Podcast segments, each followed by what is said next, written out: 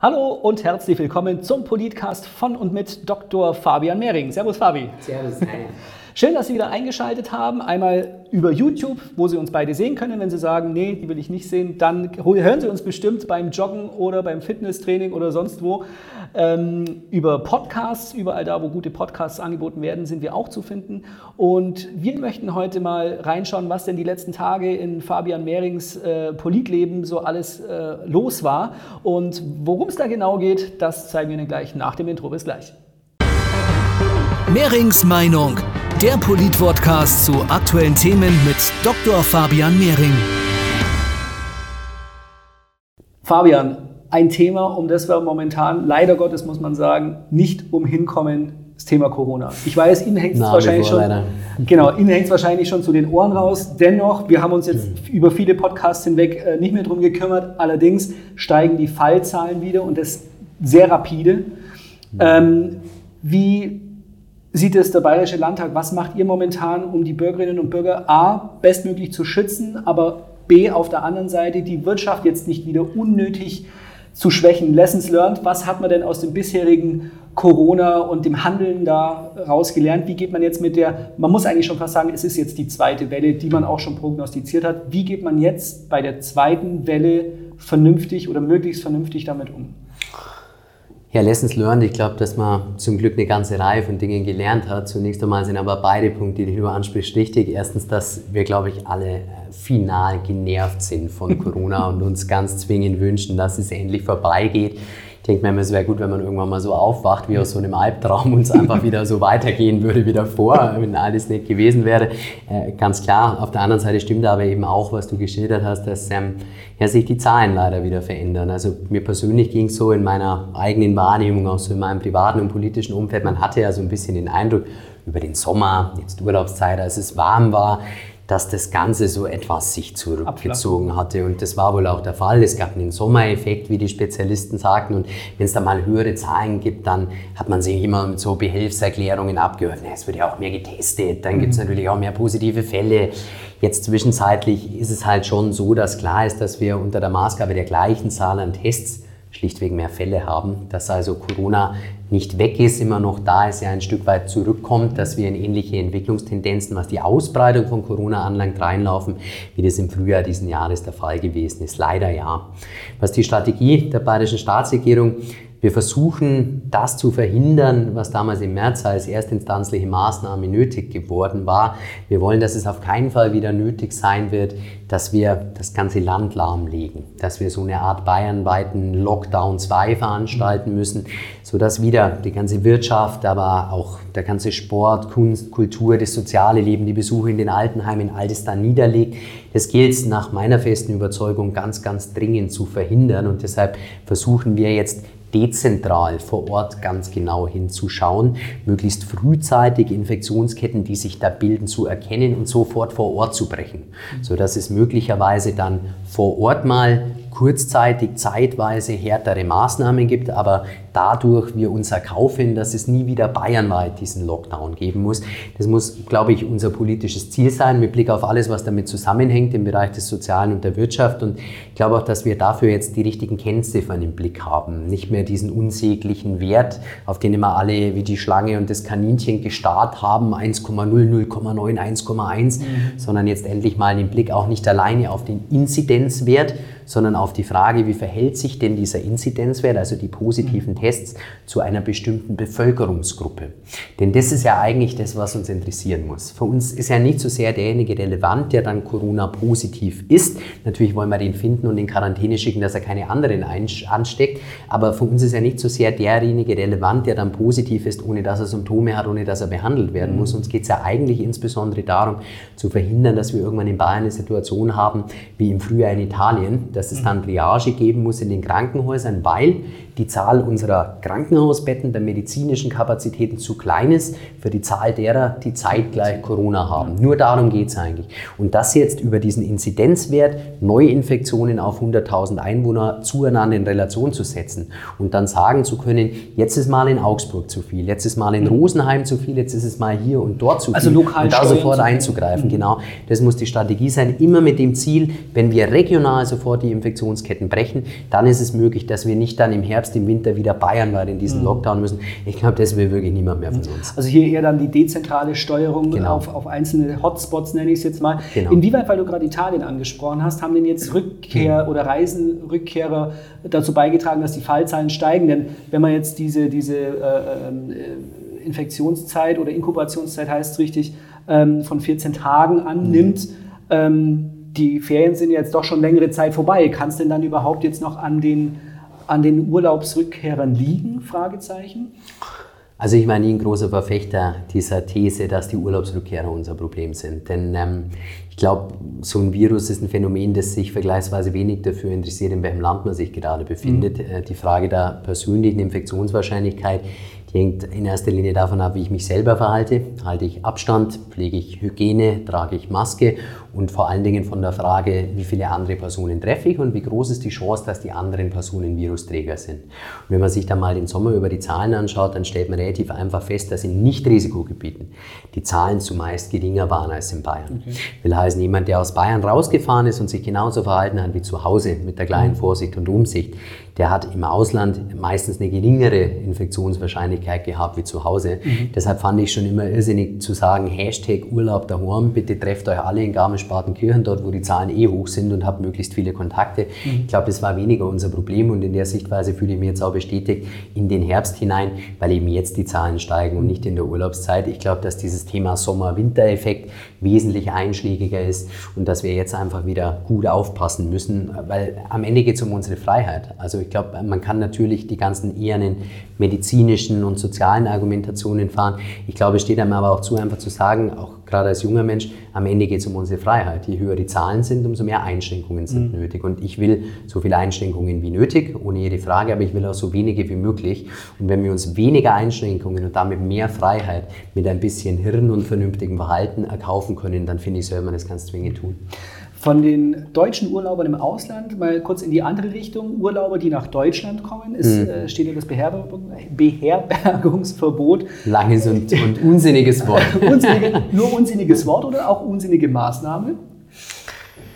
Naja, also ich glaube, ich habe das schon öfter gesagt im Zusammenhang mit Corona, dass wir ganz stark aufpassen müssen, dass wir nicht durch auf den ersten Blick wenig sinnvolle Maßnahmen, die Disziplin der Menschen, die gerne mitmachen wollen würden bei der Corona-Pandemie-Eindämmung, irgendwie riskieren, weil die Leute dann sagen, ist doch eh alles Unsinn und sich an die wirklich wichtigen Maßnahmen auch nicht mehr halten. Also keine Überstrapazierung. Und, der, richtig. Der, und wenn ich das so sage, glaube ich, dann wird zwischen den Zeilen schon klar, dass meine persönliche Einschätzung ist, dass dieses Beherbergungsverbot nur einen geringen Beitrag dazu leistet, Corona einzudämmen und ehrlicherweise eher die ganzen Maßnahmen etwas ad absurdum führt. Also wenn ich beispielsweise jetzt aus Brandenburg nach Berlin mhm. ein paar hunderttausend tägliche Berufspendler habe, die da jeden Tag rein und raus fahren, den Tag über im Büro, an der Supermarktkasse und überall sitzen und ich dann aber 150 Urlaubern verbiete, sich aus Brandenburg in Berlin ein Hotel zu nehmen, dann wird es irgendwie spektakulär. Ja? ja?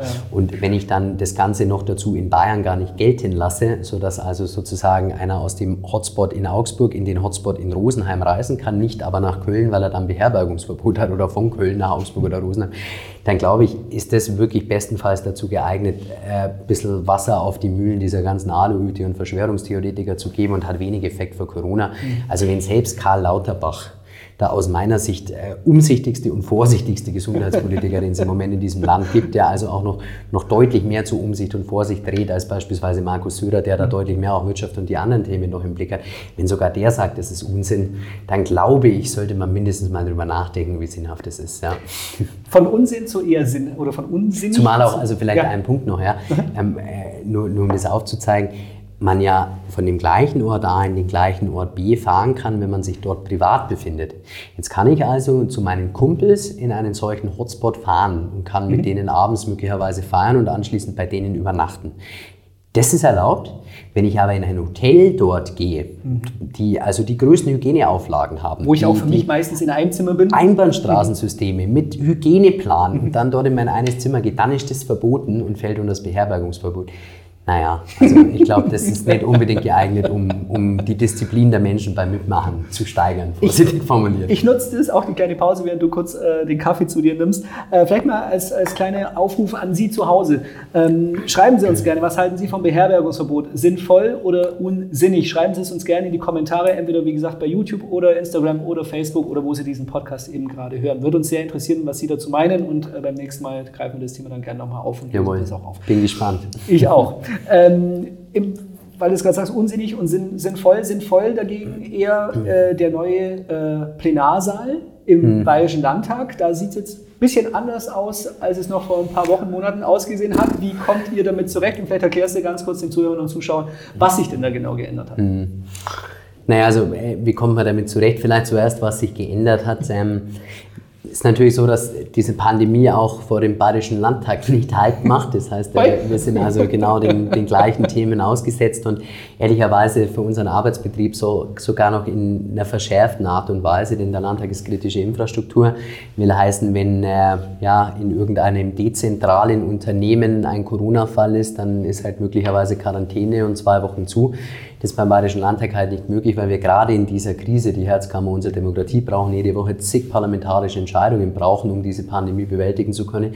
Deshalb darf eines auf keinen Fall passieren, nämlich dass der Landtag lahmgelegt ist durch Corona. Mhm. Und deshalb brauchen wir eine Strategie, die einerseits die volle Schlagkraft des Parlaments zulässt, also vollzähliges Arbeiten in allen Ausschüssen, mit allen Tagungen, um alle Beschlüsse herbeiführen zu können, die nötig sind. Auf der anderen Seite müssen wir aber auch zwingend verhindern, dass irgendein Kollege vielleicht infiziert im Parlament ist, dann hat das ganze Parlament in Quarantäne und dann 14 Tage nicht tagen kann. So. Und dazwischen ähm, haben wir jetzt verschiedene Möglichkeiten ausgelotet. Es war so ein bisschen mein Job als parlamentarischer Geschäftsführer, das ist auf Geschäftsführerebene immer gemeinsam mit der Präsidentin, mit Ese Eigner verhandelt mhm. worden. Wir haben jetzt ja äh, den Sommer über in ein Fünftel Besetzung getagt, also mit verminderter Zahl der Abgeordneten und größeren Abständen. Wollen jetzt zurück zum Vollbetrieb, ist auch meine Überzeugung. Äh, gerade in der Krise braucht eine Demokratie seine Herzkammer. Ich sage das nochmal, ja, also jetzt muss der Landtag voll handlungsfähig sein. Aber das geht natürlich nur mit Auflagen, um uns dadurch nicht lahmzulegen. Und deshalb gibt es jetzt eine relativ breite Strategie. Dazu gehört, dass man einmal im Plenarsaal ja, Maßnahmen haben, die eigentlich jeder kennt aus dem öffentlichen Leben, was ich auch gut finde. Die Abgeordneten sollen ja keine Sonderrechte haben. Was für die Menschen äh, draußen in Bayern gilt, soll auch für uns gelten. Das heißt, wir sitzen jetzt auch in so kleinen Glasstellen, also Süß. möglicherweise ja, genau, hinter Plexiglasscheiben, wie auch die Bäckereiverkäuferin oder wie auch der Bankangestellte. Wir tragen natürlich Masken im Parlament, erst wenn wir am Platz sind, in diesem Glaskäfig oder eineinhalb Meter Abstand haben. Ist ja auch vergleichbar wie in den Restaurants, wo ich bis Ganz zum genau Platz so. hin die Maske aufsetzen genau muss, danach so. kann ich sie wieder abnehmen. Also. Genau so, richtig, ja. Und es wird jetzt auch eine Teststrategie analog zum Bundestag geben. Also die Abgeordneten, wir reisen ja alle viel, wir sind ein großes Umzugsunternehmen, jeder ist in seinen Stimmkreisen und fährt dann jede Woche nach München ja. und zurück in die Stimmkreise. Das heißt, die Gefahr ist relativ groß, dass wir dann auch die Superspreader sind, die das mhm. aus München mitbringen oder nach München mitbringen. Und ähm, deshalb auch die Tests, also wenn wir in München ankommen, sollen wir in Zukunft getestet werden, ja, sodass also nur diejenigen dann im Sitzungsbetrieb auch unterwegs sind, die mhm. wirklich Corona-negativ sind, um, um eben zu verhindern, dass da kritische Infrastruktur auch, auch lahmgelegt wird. Und ähm, mein Vorschlag war es, und der wird jetzt wohl auch zur Umsetzung kommen, es wird so eine Art Corona-Amt begeben. Da beraten uns gerade die Experten. Wir gehen jetzt wieder in den Vollbetrieb, aber wir brauchen natürlich Rückfalloptionen. Äh, mit anderen Worten, wir brauchen irgendeine Kopplung des Infektionsgeschehens in Bayern an unseren Arbeitsmodus. Also es muss klar sein, wenn die Infektionslage so, so oder so ist, dann tagt der Landtag auf diese oder jene Art und Weise im Landtag oder vielleicht mal ausweichend in einem größeren Gebäude oder mit weniger Abgeordneten mhm. oder äh, mal per Videostream Zuschaltung von Leuten, die in der Risikogruppe sind mhm. und so weiter. Und das haben wir bisher und da kann man eigentlich auch stolz drauf sein, unter den parlamentarischen Geschäftsführern Woche für Woche in der jeweiligen Würdigung des, des Virusgeschehens interfraktionell vereinbart. Das heißt, es gab dann irgendwie wie letzte Woche wieder nächtliche Videokonferenzen der parlamentarischen Geschäftsführer und dann hat man bis nachts um zwölf quasi vereinbart, wie man es nächste Woche macht. Mhm.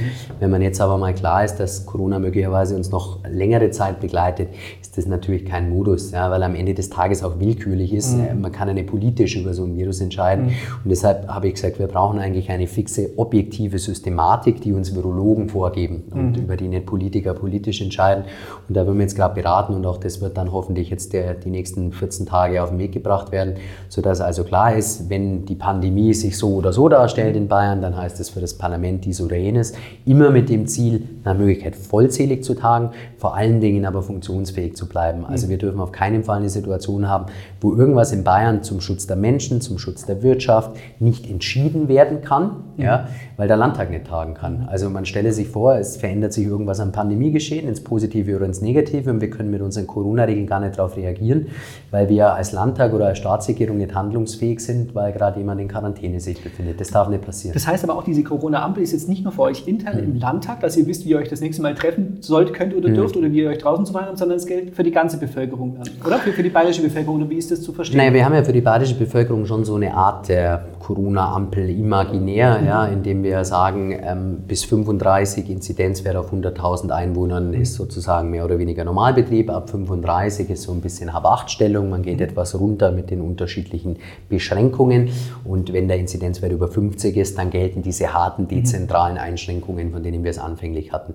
Und so ähnlich stelle ich es mir ehrlicherweise auch für den Landtag vor. Man wird da halt einen klugen Wert brauchen, weil es macht keinen Sinn, nur den Münchner Wert zu nehmen ja. für den Landtag, weil die Abgeordneten von überall herkommen. Also überall ja. kommen. Es macht aber auch keinen Sinn, den bayerischen Mischwert zu nehmen, weil am Ende fahren wir wieder alle in München mit der U-Bahn und gehen abends in München was essen mhm. und so weiter. Also man wird irgendeine Art von Mischwert brauchen. Und da bin ich jetzt gespannt, äh, wie wir da von den Experten beraten werden und wie das dann ausgeht. Äh, mir ist nur wichtig, es muss objektive Kriterien geben. Weißt du, was mir wichtig ist? Die Frage nach dem Wer hat es erfunden? Darüber gab es nämlich bei der äh, Ampel-Diskussion, oder nicht Diskussion, gab es bei, bei dem Ampelvorschlag, äh, der jetzt auch von, von eurem äh, Koalitionspartner äh, mitgetragen wird, siehe da. Ähm, die ein oder andere Meinungsverschiedenheit im Bayerischen Landtag, wer das Ganze denn jetzt hier implementieren wollte. Ich glaube, die Freien Wähler waren relativ früh dran und dann gab es ein paar Nachzüge. Oder wie siehst du das, Fabian? Ich glaube, kannst mir eh denken, wie du siehst, aber erzähl es doch vielleicht mal kurz. Naja, ich glaube, also es ist so ein bisschen, ich, ich sage das bewusst mit einem, mit einem Augenzwinkern und mit einem Schmunzeln, weil im Endeffekt, also man macht Politik, um was gestalten zu können. Ja? Mhm. Und wenn man was vorschlägt, dann kann einem ja eigentlich nichts Besseres passieren, wie wenn der Ministerpräsident es aufnimmt und umsetzt. Mhm. Das ist der Grund, warum ich Politik mache. Und deshalb äh, sehe ich das auch vergleichsweise entspannt. Aber manchmal wundert man sich dann doch, weil ähm, das jetzt einfach zweimal der Fall war. Vielleicht erzähle ich das kurz. Also äh, zum einen ähm, hat äh, unser Fraktionsvorsitzender, der Florian Streibel, äh, Anfang August schon diese Corona-Ampel ins Spiel mhm. gebracht, genau das, von dem wir es jetzt eben hatten. Wir wollen das dann in eine parlamentarische Initiative bringen, gab dann einen Antrag in der Ressortanhörung und die Staatskanzlei hat dann darum gebeten, das doch bitte zurückzustellen. Wir Aha. mögen das zurückstellen, war die Bitte aus der Staatskanzlei. Wir haben es dann zurückgestellt und dann war ein CSU-Parteitag und auf diesem CSU-Parteitag hat der Ministerpräsident dann eine Ansprache gehalten und uns wurde relativ schnell klar, warum wir es zurückhalten sollten, weil er dann angekündigt hat auf dem CSU-Parteitag diese freie Wähleridee, wir bräuchten noch eine Corona-Ampel. Und nochmal so ist es uns gegangen ähm, mit dem Thema Corona-Kommission. Diskussion. Das war ein Vorschlag von mir, deshalb hat es mich da auch äh, besonders zum Schmunzeln gebracht. Ich habe äh, um Pfingsten rum ja diese Lessons Learned, Lehren aus Corona-Kommission verantworten dürfen und wir haben da einen Vorschlag gemacht, äh, nämlich dass wir in Analogie zum Artenschutz so einen runden Tisch auf den Weg bringen sollten, um ja wieder so diese breite Bevölkerungszustimmung herzustellen für die Corona-Maßnahmen, dass sich halt nicht irgendwie das von der Staatsregierung von dem entkoppelt, was die Menschen denken und am Samstag dann die Leute nach Berlin fahren und mit den Steinen nach den Polizisten werfen, weil sie sich da irgendwie abgehängt fühlen. Mhm. Und äh, bei dem Vorschlag war es dann ähnlich. Ich habe das Anfang September in der Augsburger Allgemeinen vorgeschlagen. Dann hat äh, der CSU-Fraktionschef Thomas Kreuzer in der Zeitung, Zitat, gesagt, es sei keine gute Idee und dieses Gremium sei überflüssig. Und siehe da, auf dem gleichen CSU-Parteitag hat Markus Söder dann gesagt, wir brauchen einen runden Tisch. Und da müssen zwingend äh, jetzt verschiedene Experten aus allen Gesellschaftsschichten äh, äh, sitzen, um sozusagen die Gesellschaft wieder zusammenzuführen. Also auch da lieben Dank an den Ministerpräsidenten und äh, dieses Copy-Paste ist gern gesehen. ähm, noch schöner wäre es natürlich, noch, noch schöner natürlich, wenn man dann äh, auch noch transparent machen würde, woher die guten Ideen kommen, aber sei es drum, Hauptsache sie kommen. Vielleicht ein Vorschlag von meiner Seite, einfach künftig die Ideen patentieren lassen, ja, und dann äh, kann sie verwenden, wie er will. Und, äh, ja. Aber wie, ganz, ganz ehrlich, so die, also Ideen klauen sich ja immer so böse an, wie gesagt, das ist ja nicht gemeint, aber man tut sich ja als, als doch kleiner Partner der CSU, muss man ja so sagen, doch dann relativ schwer draußen in der Bevölkerung auch dafür zu sorgen, dass man trotzdem gesehen wird. Äh, viele sehen dann vielleicht nur aha, die CSU, ja, gute Idee, aber dass die ursprünglich die Idee dann von euch kommt, muss man ja auch mhm. wieder kämpfen, um dafür zu sagen, ähm, es ist ja mir wahrscheinlich selber auch peinlich, dass man jetzt wieder darauf hinweisen muss, aber Entschuldigung, mhm. Äh, die Idee war auch mal von uns, ja. Es ja. ist, also stelle ich mir blöd, schwierig, wie auch immer vor. Er ist insgesamt eines unserer Hauptprobleme. Der Grad äh, zwischen, zwischen Querulant und Ministrant an der Seite der CSU als, als kleiner äh, Koalitionspartner, der ist relativ schmal. Ja? Mhm. Also wann immer ich irgendeinen politischen Vorschlag mache, um das vielleicht einmal zu beschreiben, ist die erste Gegenfrage, die ich von Landtagsjournalisten bekomme, haben Sie das denn mit der CSU abgestimmt? Herr Mehring, haben Sie das denn mit der CSU abgestimmt? Und ich stelle mir dann für mich schon immer die Frage, ob irgendjemand jemals die CSU gefragt hat, ob die was mit den Freien Wählern abgestimmt haben, wenn sie es vorschlagen, aber die Frage kommt jedes Mal. Und dann gibt es zwei Möglichkeiten. Man kann dann Ja oder Nein sagen. Und wenn man Nein sagt, dann weiß ich schon mal, wie die Überschrift ist. Die heißt dann nämlich Mehring brischt vor, ja. die Freien Wähler fordern, Abteilung, Attacke und so weiter. Was ja alles okay ist, mhm. ja, aber man hat dann immer so diesen querulanten Touch. Und wenn es dann kommt und man sich durchgesetzt hat, dann ist die Überschrift halt leider nicht mehr Mehring setzt sich durch oder Freie Wähler setzt sich durch, sondern Söder, Söder verkündet. Genau, Söder, ja. macht, Söder macht Vorschlag. Und äh, deshalb kommt man auch nicht umhin, wenn es dann so ist, mal vorsichtig den Finger zu heben und zu sagen, Hallo, hoppala, äh, das ist zwei Monate alt und war von uns. Ja. Ich habe irgendwie, es macht einen müde, ja, und man macht das auch nicht ständig, weil das ist ja, es ist ja kein Kindergarten, ja. Wir sind nicht in der Puppenkiste, das ähm, ist alles okay und, und er hat auch alles Recht, Vorschläge zu übernehmen, aber manchmal ähm, wünscht man sich von einem Koalitionspartner, dann ein bisschen mehr partnerschaftliches Verhalten und ein bisschen weniger äh, Selbstinszenierung. Hätte ich das Interview heute mit Markus Söder gemacht, würde er wahrscheinlich genau das Nein sagen, aber auch das ist völlig okay. ähm, ja, äh, zu diesen beiden äh, auch kleinen Erfolgen, die Ideen, die von dir übernommen wurden. Ein weiterer Erfolg, nämlich für deine Heimatstadt, kann man sagen. Heimatgemeinde ist ja Meitingen, aber die Heimatstadt, sagen wir mal Augsburg. 100 Millionen für Augsburg. Warum nicht auf meinem Konto? Warum für Augsburg? Erklär es mir kurz. naja, weil du ähm, äh, erstens weniger Hightech-Affinität hast als die Unternehmen so. in unserer Heimatregion. Das ist das eine, ja, also da, da genügt sozusagen das Mischpult nicht vor dir, das ist das eine. Ähm, und das andere, weil du Gott sei Dank auch weniger strukturelle Wirtschaftsprobleme hast, hoffe ich, ich jedenfalls. Auch ein iPad. Äh, genau. Nein, also äh, der Punkt, wie es dazu gekommen ist, ist, ähm, dass es eine Ministerratsvorlage von Hubert Aiwanger gab, äh, in der wir eine ganze Reihe von Vorschlägen gemacht haben, wie man man. Diesen Strukturwandel in der Region Augsburg, der uns ja doch intensiv beschäftigt, im Moment äh, etwas abmildern, etwas dämpfen kann in seinen negativen Folgen. Ähm, wir hatten eine ganze Reihe von Herausforderungen, von Schowadenko hier in Meitingen über mhm. KUKA, über Osram Letwens, all die Dinge, die da waren. Unsere großen Luftfahrthersteller, Premium Aerotech, alles, was da ähm, unterwegs war in letzter Zeit. Ähm, ja, eigentlich waren wir in Augsburg so ein bisschen in einer Situation zuletzt wie damals, als die Textilbranche zusammengebrochen ist. Und Augsburg hat es damals schon gut geschafft, so einen ja, Umbau seiner mhm. Wirtschaftsstruktur hinzukriegen, ohne dass alle Kreativ. Leute auf der Straße saßen ja. und irgendwie dann, dann arbeitslos waren, sondern einfach äh, ja, aus etwas, was vielleicht auf dem Weltmarkt nicht mehr funktioniert, was Neues zu machen. Mhm. Und in so einer ähnlichen Situation ist man jetzt wieder und äh, was wir uns da nutzbar machen konnten, war eben, dass es Gott sei Dank äh, von uns, von der bayerischen Staatsregierung schon vor Corona diese Hightech-Offensive gab. Mhm. Also zwei Milliarden wirklich, um Bayern an die Spitze zu bringen, dieser ganzen ja, KI-Entwicklungen, Wasserstoffthemen und so mhm. weiter. Und da muss man aus heutiger Sicht wirklich sagen, der Hauptgrund, äh, das meine ich sehr ernst, warum Bayern so gut bisher durch diese Krise gekommen ist, auch wirtschaftlich, hat damit zu tun, dass wir all das, was man andernorts auf der Welt wegen Corona, nach Corona gemacht hat, eigentlich vorher schon erfunden hatten. Also mhm. wir waren eh schon auf diesem Pfad, zwei Milliarden Hightech-Offensive, das war alles schon durch den Landtag schon bepreist, schon mit Geld hinterlegt vor Corona war. Mhm.